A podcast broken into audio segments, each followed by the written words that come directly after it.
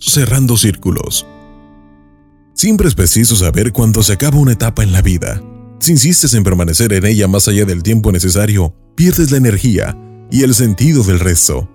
Cerrando círculos, o cerrando puertas, o cerrando capítulos, como quieras llamarlo, lo importante es poder cerrarlos, dejar ir momentos de la vida que se van clausurando. No podemos ser niños eternos, ni adolescentes tardíos, ni empleados de empresas inexistentes, ni tener vínculos con quien no quiere estar vinculado a nosotros. Los hechos pasan y hay que dejarlos ir, pero a veces es tan importante destruir recuerdos, regalar presentes, cambiar de casa, papeles por romper, documentos por tirar, libros por vender o regalar.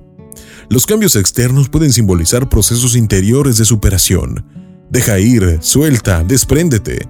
En la vida nadie juega con cartas marcadas y hay que aprender a perder y a ganar.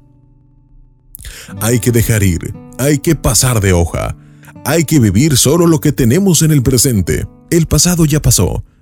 Porque si usted anda por la vida dejando puertas abiertas, por si acaso, nunca podrá desprenderse ni vivir de lo que hoy tiene satisfacción. Usted ya no es el mismo que se fue, hace un día, hace dos días, hace tres meses o hace un año. Por lo tanto, no hay nada para qué volver.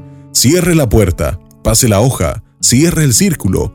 Ni usted será el mismo, ni el entorno al que regrese será igual, porque en la vida nada se queda quieto, nada es estático. Es salud mental, amor por usted mismo, desprender lo que ya no está en su vida. Recuerde que nada ni nadie es indispensable.